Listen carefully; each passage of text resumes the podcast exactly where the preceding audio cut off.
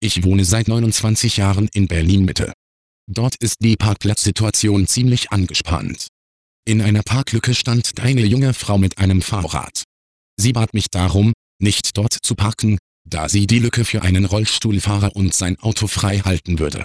Ich machte sie auf die sehr angespannte Parkplatzsituation in der Umgebung aufmerksam und sie wies nochmals darauf hin, dass sie für einen Rollstuhlfahrer den Platz frei halten würde, sie aber aus dem Weg gehen würde, wenn ich darauf bestehen würde. Ich fand einen anderen Parkplatz und war ein paar Minuten später wieder auf der Straße, dieses Mal mit Hund. Ich sah wie der angebliche Rollstuhlfahrer ankam, einparkte und flotten Schrittes mit der jungen Frau im nahegelegenen Park verschwand. Ihr Fahrrad hatte sie an der nächsten Ecke angeschlossen. Ich war ziemlich sauer.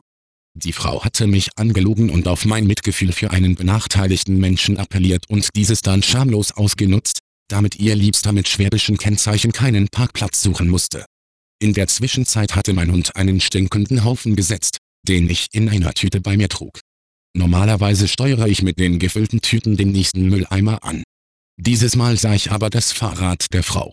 Sie hatte über ihrem Sattel einen hübschen Überzug. Unter diesen habe ich die offene Tüte platziert und platt gedrückt. Am nächsten Morgen war das Fahrrad verschwunden. Der Gedanke, wie die Frau besoffen, bekifft oder beides abends auf das Rad gestiegen ist und sich vielleicht irgendwann über den Gestank gewundert hat, lässt mich schmunzeln. Sie hörten die Beichthaus.com Beichte Nummer 41207.